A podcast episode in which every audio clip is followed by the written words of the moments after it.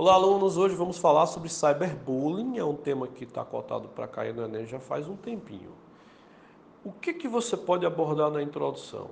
Você pode tipificar o bullying, mostrar que tem um bullying físico, é um indivíduo que começa a receber um peteleco na orelha, um tapinha, depois evolui para um tapão, um empurrão, depois o menino chega com hematoma em casa. O bullying sexual começa do mesmo jeito, começa é, de uma forma menos grave, começa com a mão boba, vai ficando pior.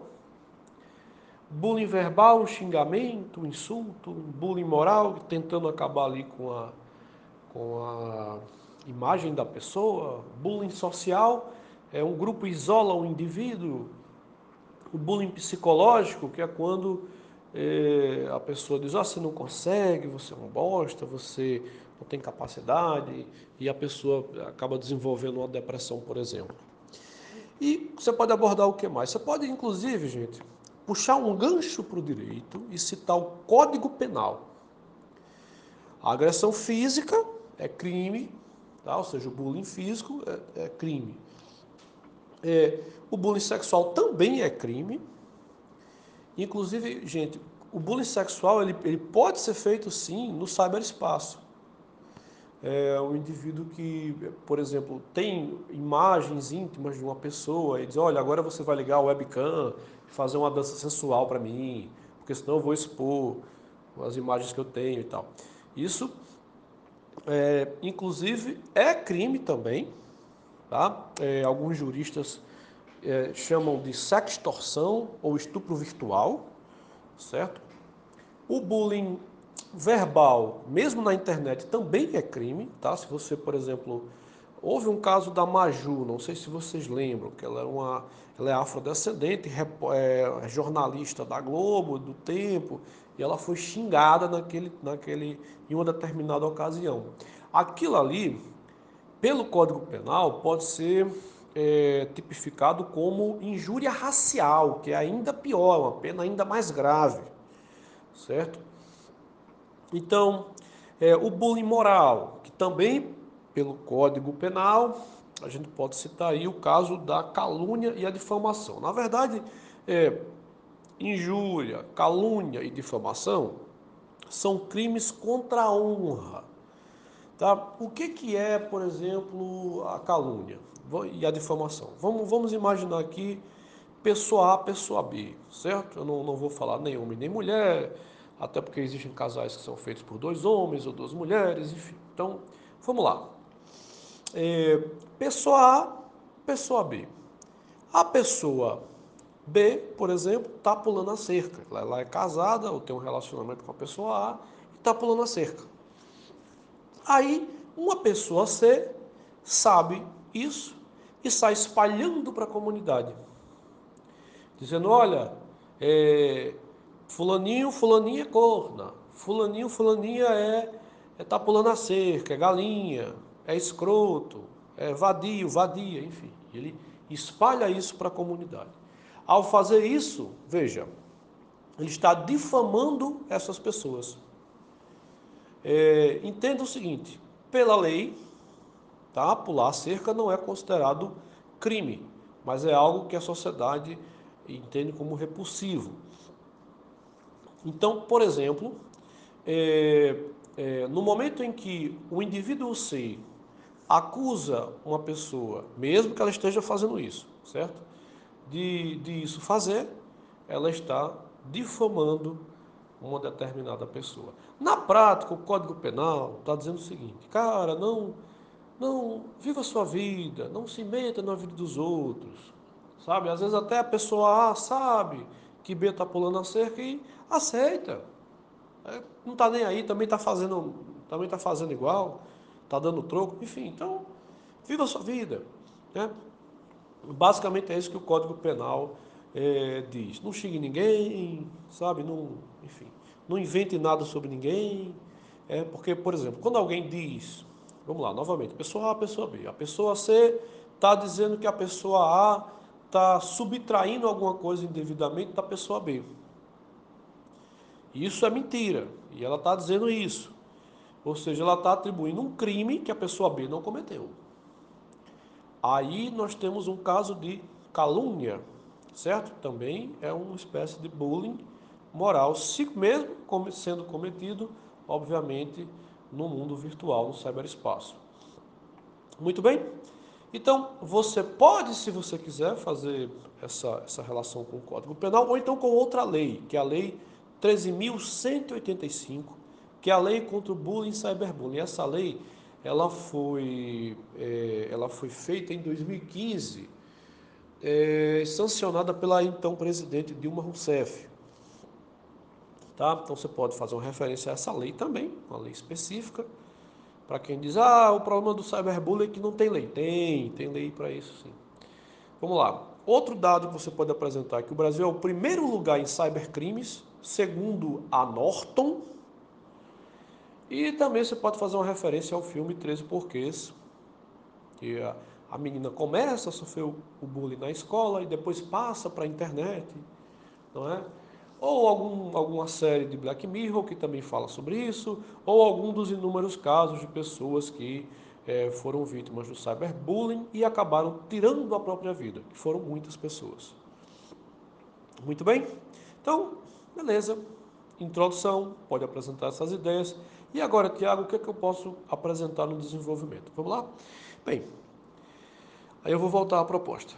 Você sempre tem que se perguntar, tem que elaborar a pergunta, é a pergunta que identifica a problemática. E a pergunta é: por que existe o cyberbullying no mundo? Por que, que existe? Por que, que existe? Então existe porque há um determinado preconceito da população. Muito bem? Esse preconceito, a, a antropologia, obviamente, a antropologia, a psicologia, a psiquiatria, né, elas estudam o homem, a sua mente. A antropologia estuda, inclusive, o seu estado mais visceral. E a antropologia ela foi estudar por que, que o homem tem preconceito. E a resposta é que o homem tende, o ser humano, o Homo sapiens sapiens, tende a excluir aquilo que é diferente. Então, é, por exemplo, é, você encontra antigamente, né, o Homo sapiens sapiens encontrava o homem de Neandertal e ele entrava em conflito com esse homem por ele ser é, diferente. Você entra, por exemplo, em uma sala dos Estados Unidos, de, sei lá, seis alunos, um é afrodescendente, por ele ser diferente, ele tende a sofrer preconceito.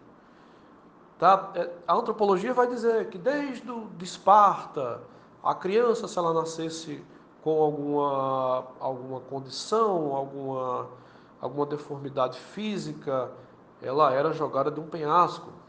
Roma também, por um período de tempo, o início de Roma também ali eh, excluía crianças que nasciam com má formação.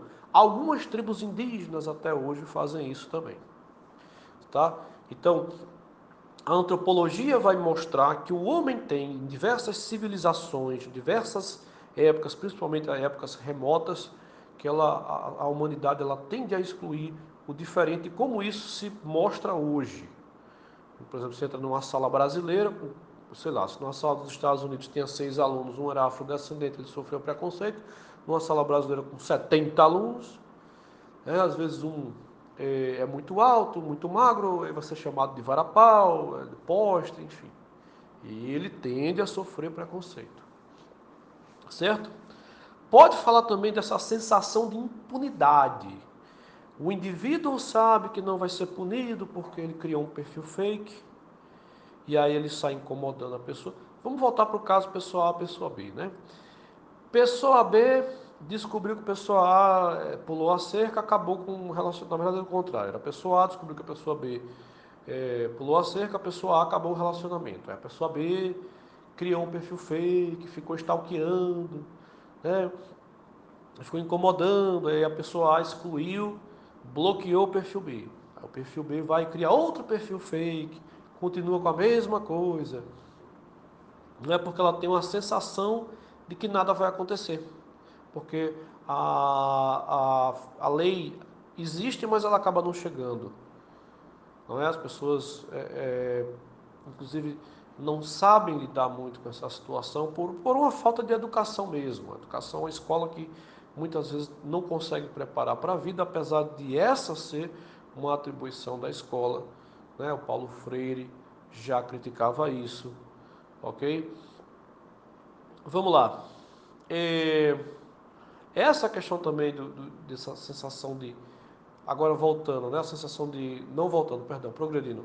Uma outra sensação que é a sensação de não pertencimento, que às vezes por um indivíduo ser de uma etnia diferente, sei lá, o cara é filho de venezuelano, está morando no norte do Brasil, e ele acaba não se sentindo inserido no grupo, tá?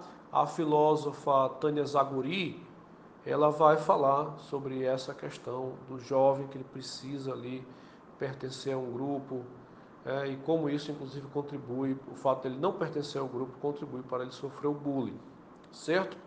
Essa filósofa ela fala, ela tem livros sobre jovens, sobre adolescentes, ela vai falar sobre esse é, viés de grupo, que é o fato do indivíduo querer se, o jovem querer se entrosar, se enturmar em um, em um grupo, seu grupo social de jovens, no caso, tá? Bem, o agredido tende a se tornar agressor, ou seja, se a pessoa sofreu bullying quando era criança, se ela não for tratada, ela tende também a praticar o bullying, e aí você pode fazer uma referência ao Sigmund Freud, que vai dizer isso: o agredido tende a se tornar agressor quando não é tratado. E aí pode falar da falta de empatia, do egoísmo, né? fazendo uma referência agora ao Zygmunt Bauman, ou seja, o indivíduo, ele por uma questão de egoísmo, ou seja, ele quer sentir prazer, o prazer pessoal, o prazer dele, né? Então, o que, que ele faz? Ele sacaneia uma pessoa só para ele se sentir feliz. Então, há um egoísmo desse indivíduo, há uma falta de empatia de ele não se colocar no lugar do, da pessoa que sofre. Certo? Uma falta de atenção dos pais, que não é, observam muitas vezes que os filhos estão dando sinais de que estão sofrendo bullying né? Às vezes o, a criança está meio cabisbaixa, mas o pai e a mãe estão ali no Instagram, nem olham para o filho. Né? É, a falta de mecanismos de combate das redes sociais, veja, eu não estou falando ausência de mecanismos de combate. Existem alguns mecanismos de combate, mas poderia haver mais. Poderia, é, poderiam os recursos serem mais eficientes, os recursos de combate certo?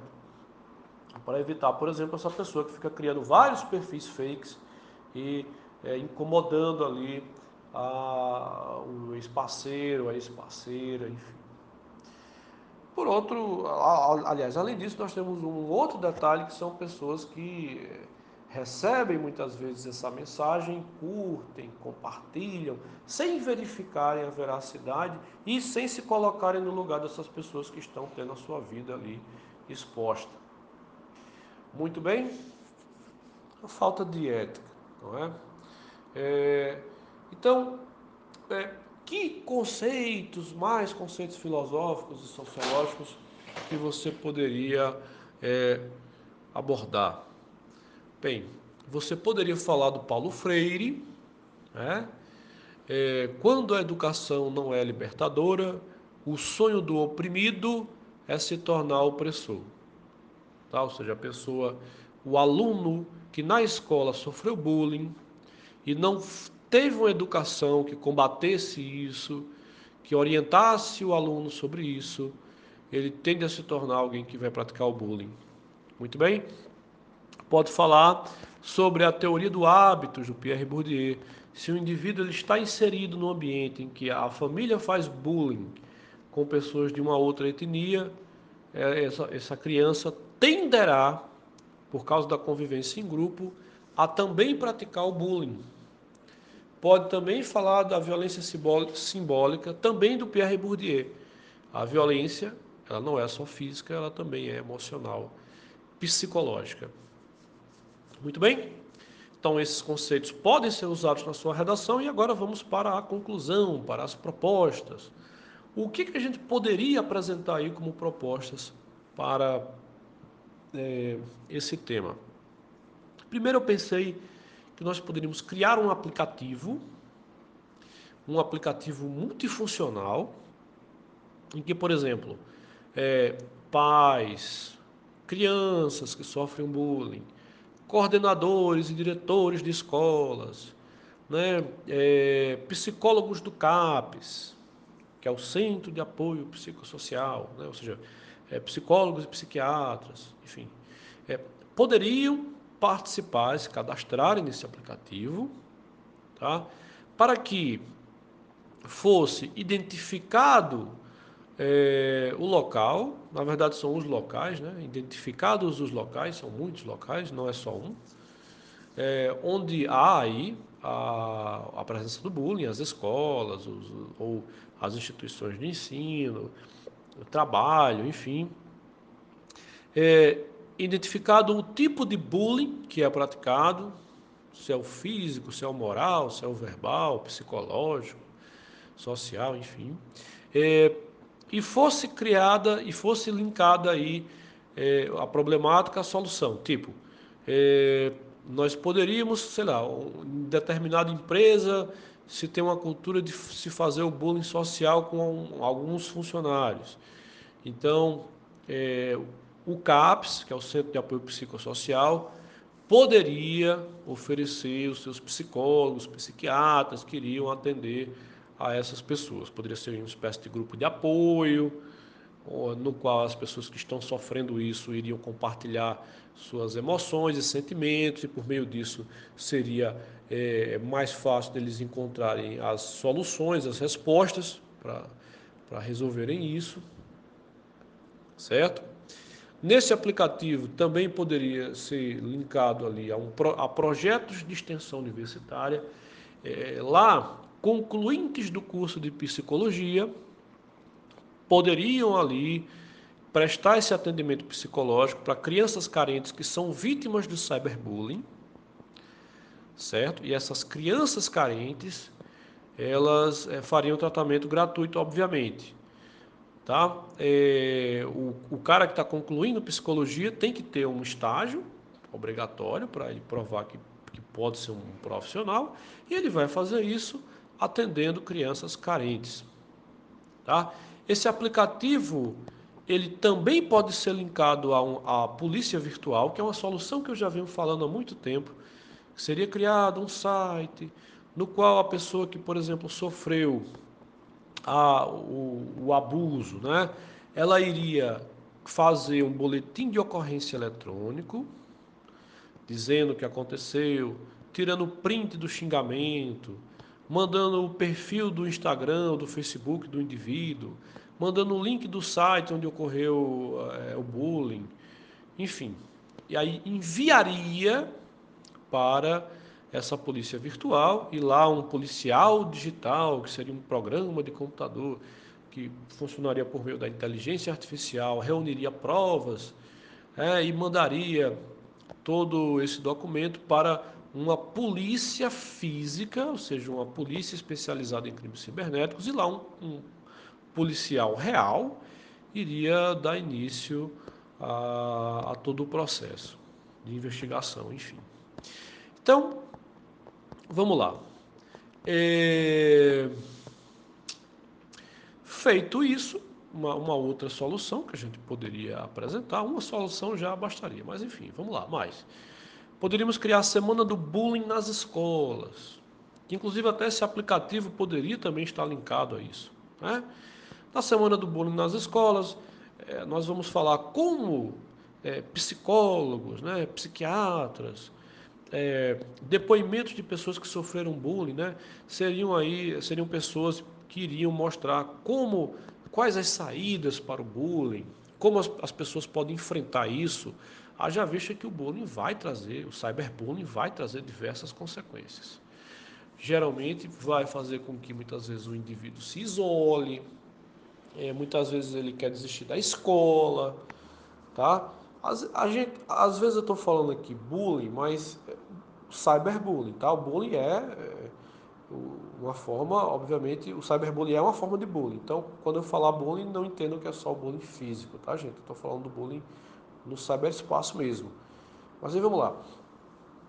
Essa é, é, semana é, do bullying nacional nas escolas, ela vai exatamente existir para que é, os estudantes eles saibam, por exemplo, que existe um aplicativo, que nesse aplicativo ele pode encontrar tratamento psicológico, que ele pode, se ele achar que é um crime, ele pode fazer uma denúncia à polícia virtual. No próprio aplicativo também iria estar tá explicando, né? E na própria semana do bullying isso estaria sendo explicado, a diferença entre o bullying e a brincadeira. Uma brincadeira é eventual, é consentida, os dois riem, os dois gostam. Um bullying não, um bullying é não é brincadeira, porque é continuado, sempre um é prejudicado. Então, é, seria explicado qual é a diferença é, entre o bullying, o cyberbullying no caso, e a brincadeira, certo? É, seriam é, passados esses depoimentos de pessoas que sofreram bullying, enfim. E, obviamente, as pessoas mudariam a mentalidade social delas acerca dessa problemática e, consequentemente, nós teríamos resultados mais positivos para a sociedade. Menos pessoas entrariam em depressão, menos pessoas desistiriam da escola, menos pessoas é, teriam resultados melhores na escola, se socializariam mais, seriam mais felizes, entendem? Então, o efeito social é, da, da aplicação dessas medidas, que é uma coisa que a proposta de redação ela exige que você diga né, quem vai fazer, o que vai fazer, como vai fazer, um detalhamento e o efeito, obviamente, o efeito dessas soluções. E o efeito seria, é, obviamente, uma qualidade de vida melhor, menos pessoas iriam se matar, né? enfim. Então seria algo é, bem, bem positivo para a sociedade, ok? Em geral é isso tá? Fiquem atentos aí às lives desta semana. Nas lives desta semana eu estou falando sobre a TRI. Na próxima semana eu vou falar sobre técnicas de chute. Depois da próxima semana eu vou falar sobre como fazer as provas. Depois eu vou falar sobre as estratégias para essa reta final, enfim. Então, a partir de agora, toda semana eu vou trabalhar uma alguns alunos dizem, ah, Tiago, você está sendo, está fazendo uma mentoria. É, eu sempre faço isso, sempre fiz isso, sempre deu resultados muito positivos. Então tive muitos alunos que, que passaram é, segundo lugar geral da UF, já tive aluno primeiro lugar geral da UF, vários aprovados em medicina e cursos concorridos aí, que é, usaram muitas dessas, dessas dicas, desses macetes que eu passo aí na reta final. Então eles serão importantes fiquem atentos para eles. Valeu, galerinha, até mais.